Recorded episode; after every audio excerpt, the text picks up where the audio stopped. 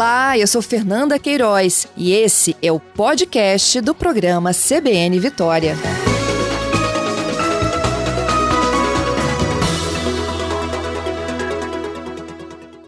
Quem está conosco ao vivo, bom, é um querido aqui da CBN, já participou inúmeras vezes da nossa programação, é Reinaldo Domingos, ele é educador financeiro.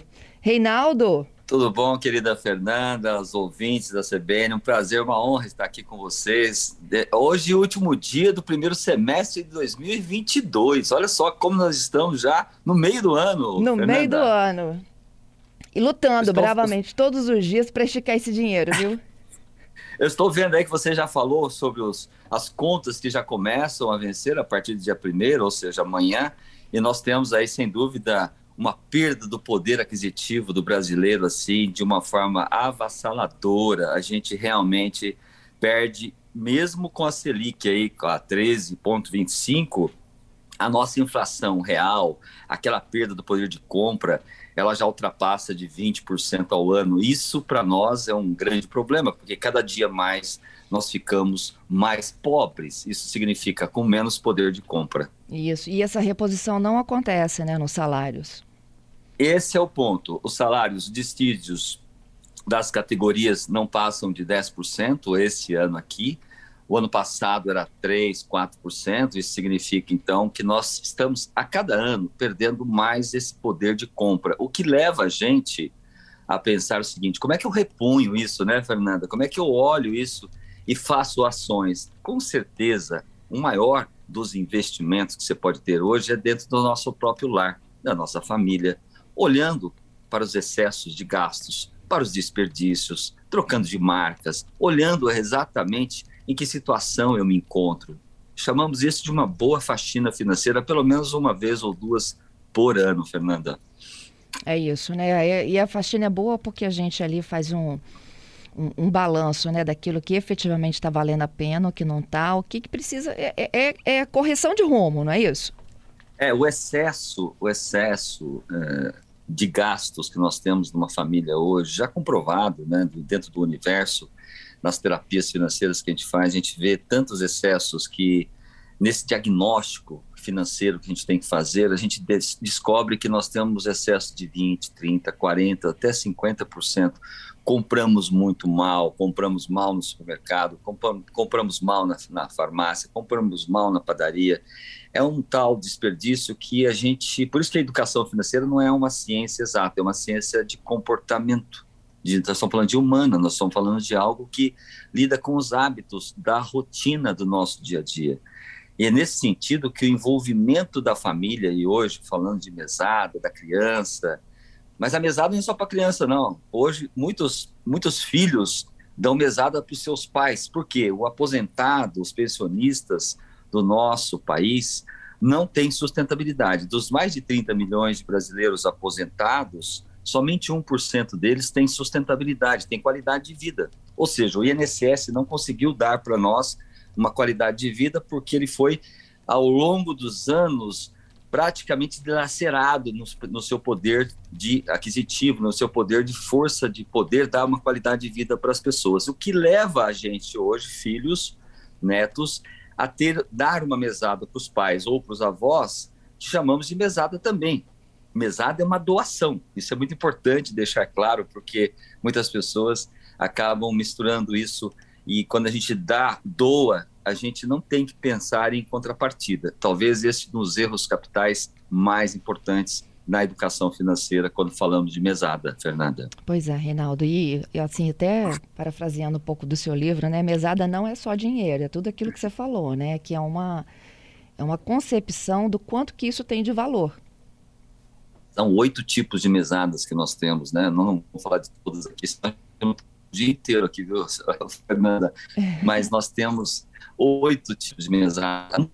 A única conhecida é a mesada financeira, que é aquela que você estabelece uma vez por mês ou uma vez por semana, pode ser uma semanada. Nos Estados Unidos é muito isso, porque as remunerações lá são semanais, mas você estabelece um valor e você aguarda que essa criança, ou ensina essa criança, que esse dinheiro tem que dar para aqueles 30 dias. Essa é a mesada financeira, mas nós temos, só para citar, e outro dia a gente pode voltar com todas as outras, a mesada voluntária, aquela que a criança já recebe, já com dois, três, quatro, cinco anos.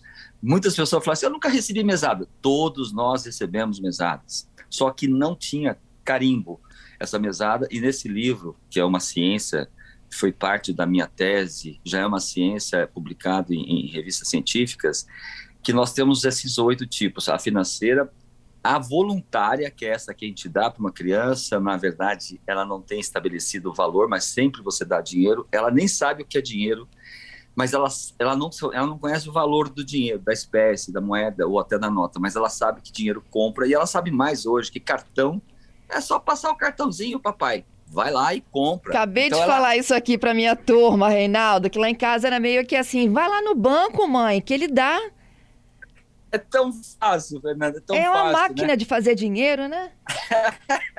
então, assim, isso chamamos de mesada voluntária. A gente precisa começar a educação financeira antes da alfabetização. Olha só que maluco, né? Como assim? Ela não sabe números, mas quem diz que educação financeira são números? Nós estamos falando de comportamento, de hábitos, de costumes que vamos adquirindo ao longo do tempo. Aí nós temos as outras, uma mesada econômica, imprescindível dentro de um lar, mesada empreendedora, mesada ecológica, mesada de terceiros. O que os nossos avós, os tios, padrinhos dão para uma criança, para os nossos filhos, aquilo chama mesada de terceiros. Se você fizer uma relação, só tudo que a gente recebe de terceiros, ou seja, o 13 terceiro salário é uma mesada, mesada é um salário extra. Assim são os nossos avós, nossos tios, quando vêm lá, falam, não, me dá mais presente, não me dá mais roupa, não me dá nada, me dá dinheiro. Isso é uma mesada de terceiros, que entra nas suas mãos da criança e ela não sabe como comportar-se. Por isso que é importante, quando falamos de educação financeira, não é só a família ali, a pessoa que tem que se educar, não. São as crianças, mas também o entorno, os avós, os pais, os padrinhos, os tios, enfim, toda a comunidade que envolve a relação com o seu dinheiro, em especial o professor que está lá ensinando na sala de aula, que também não teve esse ensinamento e hoje já é uma realidade no ensino público e privado a inserção da educação financeira nas grades curriculares. E ainda para fechar as, as tipos de mesadas, nós temos a ecológica, que é para você fazer reciclagem, reuso, reutilização. Isso gera também recursos financeiros ou não, mas protege o planeta. Tem uma mesada linda, que é muito trabalhada nas escolas, que é a mesada de troca.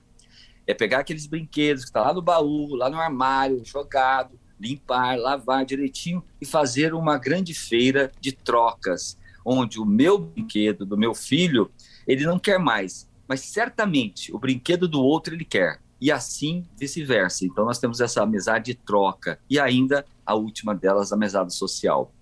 Criança às vezes não quer brinquedo, criança quer a proximidade, criança quer o calor no humano, ele quer o tempo dos seus pais, dos queridos amores dele. Às vezes a gente quer trocar isso por presente. É tão lindo esse momento de mesada que ele vai construindo uma nova família, uma nova estrutura familiar que tem sustentabilidade, sim, financeira. Muito bom. Reinaldo, a gente está tendo um pouquinho de oscilação aqui nessa nossa conversa aqui na, na, internet, mas eu vou tentar seguir, caso contrário, a gente refaz a conexão. É, como que a gente okay. calcula a mesada? Primeiro lugar, você precisa saber quanto você tem de hábitos e dando dinheiro para essa criança. Imagine que você tem um mês onde você chama os responsáveis, papai e mamãe, fala assim: nós vamos anotar tudo que nosso filho ou nossa filha pedir. E eu começo a anotar. Ela pediu cinco, pediu dez, pediu três, pediu cinco, não importa, ela vai pedindo dinheiro. Você vai, anota o pai, anota a mãe, soma isso sem que a criança perceba. Olha, nós demos para Maria esse mês aqui 150 reais e para o João foi 100 reais. Então, quando a gente sabe o número que nós fizemos, chamamos de um diagnóstico. Eu estabeleço esse, essa quantidade e olho para isso. Falar, então foi 100 para o João? Foi. Qual o valor da mesada? Vai ser 100 sim. Ou seja, nós, nós sabemos que o João consome em média 100 reais. Só que tem um ponto importante quando for dar essa, essa, essa mesada, instruir, olha, João, você vem pedindo dinheiro, é bom que você tenha o seu próprio dinheiro, nós vamos, vamos estabelecer uma mesada. Só que aí você tem que inserir duas frentes. Aquela que é do consumo, então você pega 50 reais, João, você vai ter 50 reais aqui para você fazer o que você quiser durante 30 dias. E o outro, olha, mas João, você tem sonhos, você tem desejos, não tem? Aí eu quero comprar aquele presente, aquele brinquedo. Então vamos fazer o seguinte: toque mais 50 para a gente começar a guardar para o seu desejo, para o seu sonho. O que, que, é isso que nós estamos falando? É o equilíbrio entre o consumo e o desejo. A criança começa a entender que o dinheiro compra tanto desejos e sonhos, mas também todas as guloseimas que ela queira. Chamamos isso dentro da mesada como equilíbrio, ou quando a gente quer falar que é um pecado capital, é o desequilíbrio. Eu dou dinheiro, ela consome, eu dou dinheiro, ela consome. Quando ela receber o primeiro salário, ela vai consumir tudo. É nesse momento que a gente estabelece uma mesada, olhando para os 30 dias dos hábitos que ela tem de compras, de gastos, e aí você entra com essa com equilíbrio entre o que ela deseja e o que ela consome. Então, olha só, parte dessa mesada tem que ser gasta. E a outra parte guardada para esse sonho? Sem dúvida. Agora, a criança, quando percebe que pode pegar o dinheiro e guardar para os sonhos dela, que acontece muito, Fernando, e nossos ouvintes aqui da CBN, acontece o seguinte: ela fala assim, então não vou gastar mais nada, não vou comer mais nada, não vou beber mais nada, não vou fazer mais nada, eu vou guardar tudo para o meu sonho. Isso não pode acontecer. A criança precisa ter esse, esse equilíbrio. Nós, seres humanos, não podemos guardar dinheiro só guardar dinheiro. Por isso que eu falo que tio Patinhas nunca foi um bom exemplo para educação financeira, porque ele era avarento, pão duro, pão mesquinho.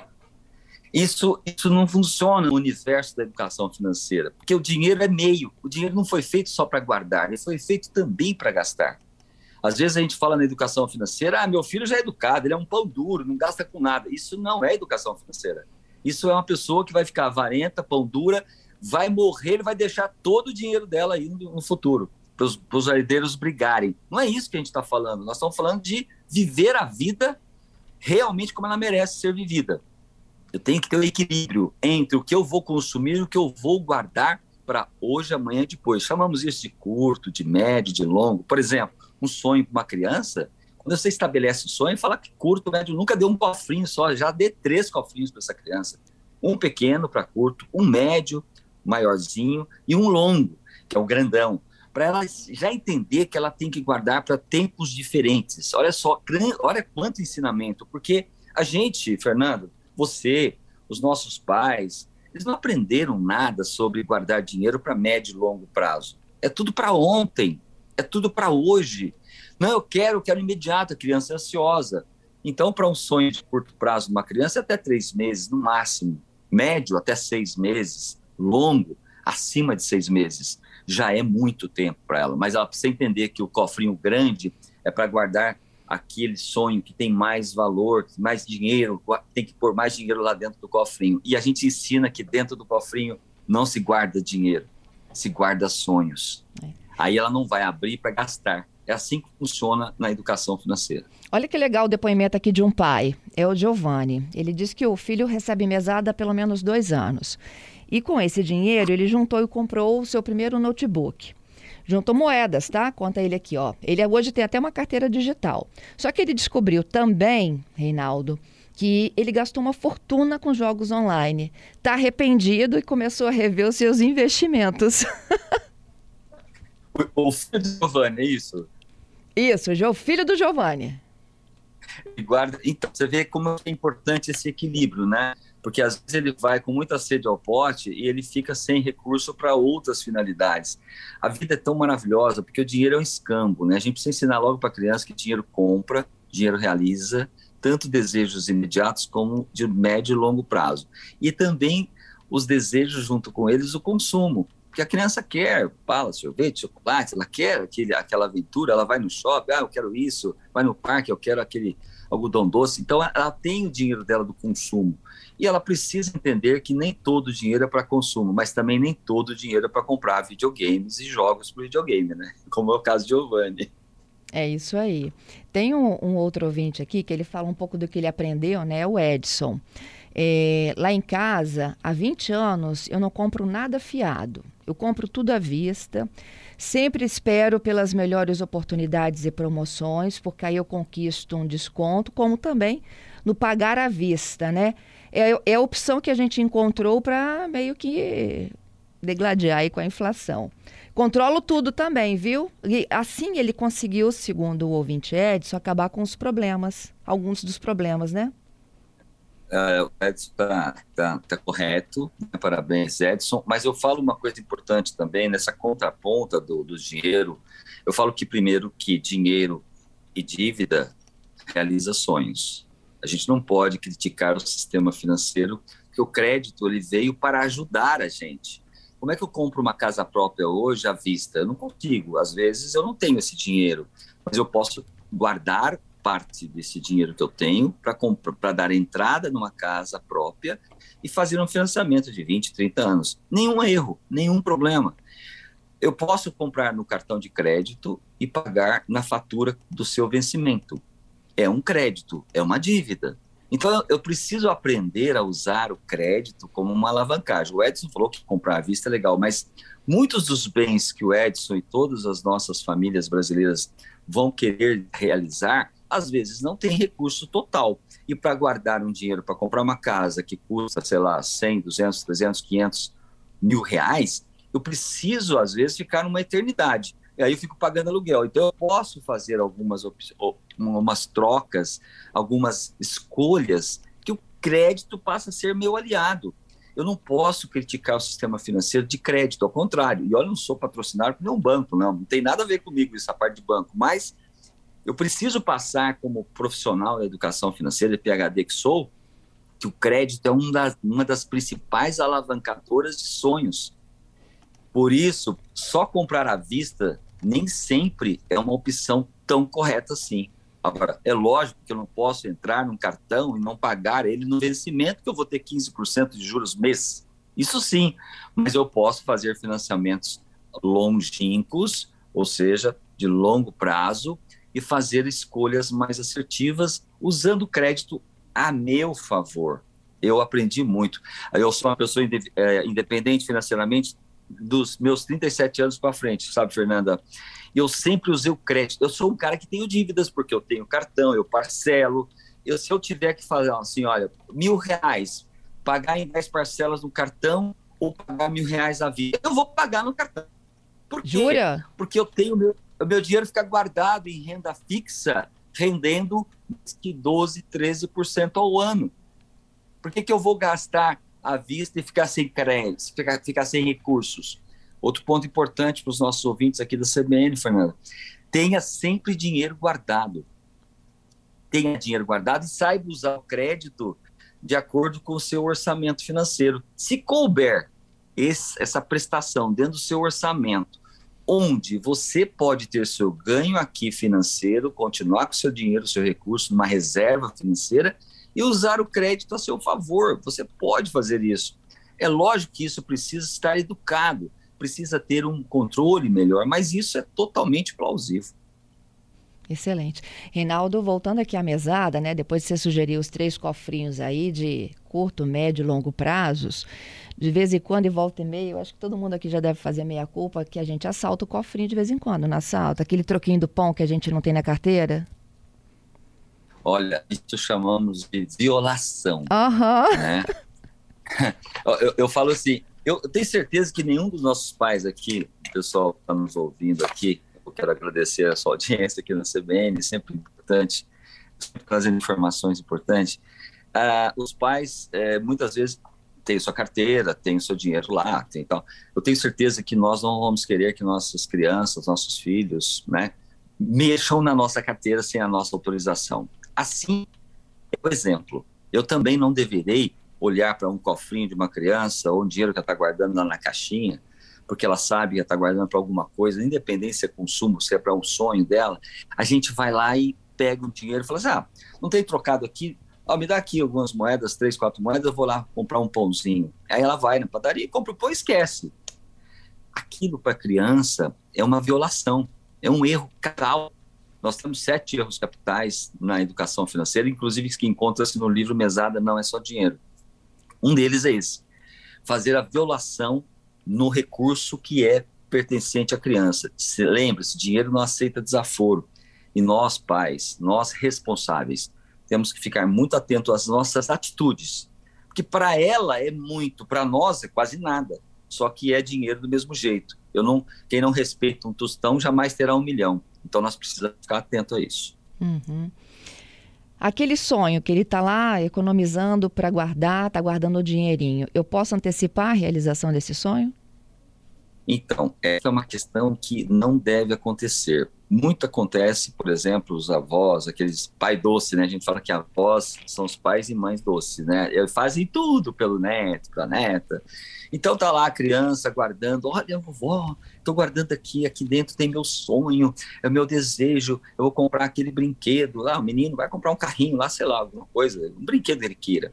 E ele está quase cheio, falando, nossa, então eu vou comprar agora. Aí a vovó fala, não, não precisa. Aí no dia seguinte a vovó chega lá com presente para a mão dessa criança. O que está acontecendo nesse momento? Você fez um dos erros capitais, que é cortar o momento de realização do desejo de ela ter o esforço, talvez até um sacrifício dela de guardar aquela moeda, porque ela queria comprar bala, mas ela falou: não, isso aqui é para o meu desejo. E aí nós erramos em falar assim: não, ah, fiquei com dó dela, tadinha, ela teve tanto esforço. Fica aí com o seu dinheiro guardado e eu vou te dar o presente que você quer comprar, que é o brinquedo e tal. Acabou. Você está desmoronando a conquista, o, o, dia a dia dela, o hábito que ela estava criando. Nos próximos, ela vai pedir para a vovó, para o vovô, para o padrinho: não, não vou guardar mais nada. Ela não aprendeu a guardar. Esse é um erro capital. Excelente. Vamos para o próximo erro: é a permissão? É, permissão, permissão. Importantíssimo. É, é, quando a gente olha o, o dinheiro da criança, é a gente precisa ficar muito é, olhando para ela quando você estabelece um valor mensal. É o caso da mesada financeira. Eu estabeleci que é os 100 reais lá do João. Aí o João sabe que é para 30 dias, só que 50 ele vai guardar para os sonhos, 50 ele vai consumir. Chega na metade do mês, ele começa, papai, mamãe, é, vai para o mais, né, mais sensível, aquele que tem mais facilidade. Mamãe, acabou meu dinheiro, é, já acabou meu dinheiro. Aí a mamãe vai falar, não, acabou, aguarda, mês que vem você vai receber os outros 50.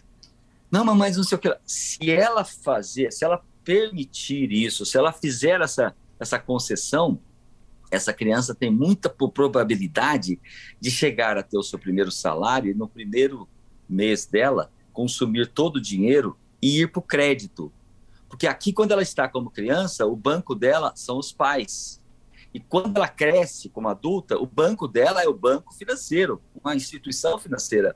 Que aqui, como os pais, não vai pagar juros. Mas quando o jovem e acima adulto, vai pagar juros. Então, quando você tem um salário, você tem que respeitar, inclusive, para nunca gastar mais do que você ganha. Assim começa quando você estabelece uma mesada que você doou para a sua criança, para o seu filho, e ele tem que saber que aquele valor terá que dar para 30 dias, já que ele já aguardou outra parte para os sonhos. Olha a importância disso, né? Por que para outros sonhos? Porque se todos nós tivéssemos o primeiro salário, esses ensinamentos quando criança, criando hábitos de guardar metade do nosso dinheiro para os nossos desejos e sonhos, eu não teria jovens, um terço hoje dos jovens no Brasil são inadimplentes. Por quê? Porque eles não aprenderam absolutamente nada a guardar parte do que ganha e usa o crédito como salário. Esse é um complicador. Muito bom. Bom, a mesada também não pode ser dada como prêmio nem como castigo. Esse é o, talvez de todos os pecados capitais, é, esse é o pior. Muito se viu isso até na internet. Eu falo no meu livro que teve uma viralização de um, de um pai que simplesmente fez uma lista e falou assim: olha, aqui tem, eu dou 50 reais para você, porém, se você arrumar a cama, você tem mais um real. Se você tirar nota boa nas matérias, você tem mais dois reais. Porém, se você não arrumar a cama, você tem menos um real ou menos dois reais premiar e castigar. Isso não funciona na educação financeira. Olha, eu vou falar de novo, porque esse é um pecado capital. Eu tenho certeza que muitos ouvintes vão falar assim: meu Deus, eu faço isso. Porque o conceito cientificamente comprovado da mesada, mesada é uma quantia de dinheiro que você doa a outra pessoa. Se você doou você não pode fazer reciprocidade dessa doação, porque doação, quem doa não espera contrapartida. Não é uma remuneração, é uma doação. Esse é um pecado que vem sendo cometido pelos pais, porque acontece o seguinte, vai acontecer o seguinte, eu faço isso a primeira, eu faço isso a segunda, é um hábito já, a criança, eh, você está lá tranquilo na sua, na sua na sua casa no domingo assistindo lá o futebol ou um filme, qualquer que seja, no, no streaming e tal. E aí você está sentado, muita tensão, não posso sair daqui, seu filho passando lá atrás. Ô filho, traz para mim lá um suco, alguma coisa que está lá na cozinha. Ele volta para você e fala assim: quanto você vai me pagar? Esse é o problema. Nós não podemos nunca atrelar qualquer gentileza, qualquer uh, generosidade, qualquer favor com relação a recursos financeiros quando se trata de criança. É, e criança também não trabalha, então ela não é remunerada. A mesada não é salário, não é isso? Não pode, não pode. Se ela é uma doação, jamais será salário. E eu falo isso, inclusive, é fácil entender. Se eu tenho, eu estou ajudando meus pais que não têm um NSE, que tem lá uma aposentadoria pífia, não conseguem ter uma vida legal. Eu compro todo mês no supermercado, faço para eles, ou pago o plano de assistência médica, eu não vou chegar no meu pai e falar assim: olha, eu vou cobrar isso de você ou você tem que fazer aquilo. Não, eu estou doando para o meu pai, estou doando para aquela pessoa que precisa. É quando você dá um, uma, uma, uma contribuição para uma pessoa, uma gorjeta, alguma coisa, e, contra, ter contrapartida. Jamais. Doação é isso. Por isso, remuneração é uma coisa que eu tenho que vender tempo. Aí é empreendedorismo. Quando eu remuneração, eu estou empreendendo meu tempo, eu estou vendendo meu tempo. Aí sim tem o retorno financeiro do pagamento desse escambo entre eu vender tempo e receber dinheiro. Muito bom. E por fim, a sonegação, quando a gente fala dos sete pecados. Sonegação, muito habitual, talvez é, nós já cometemos, todos os nossos ouvintes aqui podem ter cometido isso. Aquele momento que você está diante de uma compra e você fala assim, bom, eu vou comprar aqui, e se eu comprar, a pessoa fala assim, olha, se você vai, vai, vai precisar de ah, não, sem nota, você faz alguma coisa sem notas fiscal? Ah, ah, você não vai precisar de nota, tá bom, tá aqui, toma mercadoria, em vez de você pagar 10, você paga 8. E a criança está ouvindo. Tá lá seu filho, lá naquela cadeira odontológica lá do dentista para fazer lá um, um diagnóstico, né, de odonto direitinho, ah, vai ter que pôr um aparelho, porque tá meio tortinho o dentinho e tal, vai ter que pôr um aparelho, legal. Quanto custa o aparelho? 5 mil reais. Doutor, pelo amor de Deus, pelo amor de Deus. E aí, fala assim, ó, então, não estou falando que os dentistas fazem isso, estou falando um exemplo hipotético, que já aconteceu com muita gente. Olha, é o seguinte, você vai precisar de recibo ou nota? Não. Então eu posso fazer 4 mil. A criança está ouvindo, mesmo com a boca aberta, ela está ouvindo tudo, ela está captando tudo. Uhum. A próxima ela vai pegar isso como exemplo. Ela vai falar assim: tudo que eu vou comprar é sem nota, paga mais barato, paga menos dinheiro. Eu, eu criei um sonegador dentro de casa. Aí depois vão falar que o sonegador são as pessoas adultas. Não, nós levamos os conhecimentos, nós somos o exemplo. Lembre-se, a criança está de olho em você, ouvido em você, todo momento, 24 horas. Nós somos aquela pessoa do exemplo. Por isso, muita atenção. A gente pode estar cometendo esses erros de forma involuntária. Por isso, esse espaço aqui na CBN Vitória, eu acredito que vai ajudar muita gente a pensar, pelo menos. Eu não falo que deve fazer o que eu estou aqui recomendando. Eu sempre sou estudioso, né? Eu falo que deu certo e dá certo para milhares, talvez milhões de pessoas que a gente vem fazendo isso no planeta Terra. Então, eu acho que nossos ouvintes podem captar isso, aprofundar-se sobre a educação financeira. É muito importante que nós estruturemos nossas vidas principalmente nossa família, porque já que a educação financeira trabalha a família, nós precisamos olhar para ela e fazer com que ela tenha um comportamento mais assertivo. É muito importante. Dinheiro não aceita desaforo. Tem um provérbio 17, versículo 16 da Bíblia que fala o seguinte: está no meu livro Sabedoria Financeira. De que serve o dinheiro na mão do tolo se ele não quer obter sabedoria? Adorei. É isso aí. Reinaldo, sempre um prazer contar com seus ensinamentos. Tudo de bom para você e que os nossos ouvintes saiam melhores aqui depois dessa conversa. Eu tenho convicção que Deus vai homenageá-los com bastante proeza, com bastante lucidez para a educação financeira entrar dentro dessa, dessa questão mais importante da vida, que é o prazer de viver, de gastar, de ganhar. mas acima de tudo de realizar sonhos. Muito obrigado, Fernando. Parabéns mais uma vez pela sua trajetória, que eu acompanho há muitos anos. Sou seu fã incondicional. E, queridos ouvintes, continua aqui com essa menina que ela é de ouro. Tem muito para ajudar a gente nesse nosso planeta Terra. Um abraço, oh, querida. Obrigada pelo carinho. Sou sua fã, viu, Reinaldo? Tudo de bom. Tudo de bom para você. Tchau, gente. Um abraço. Tchau.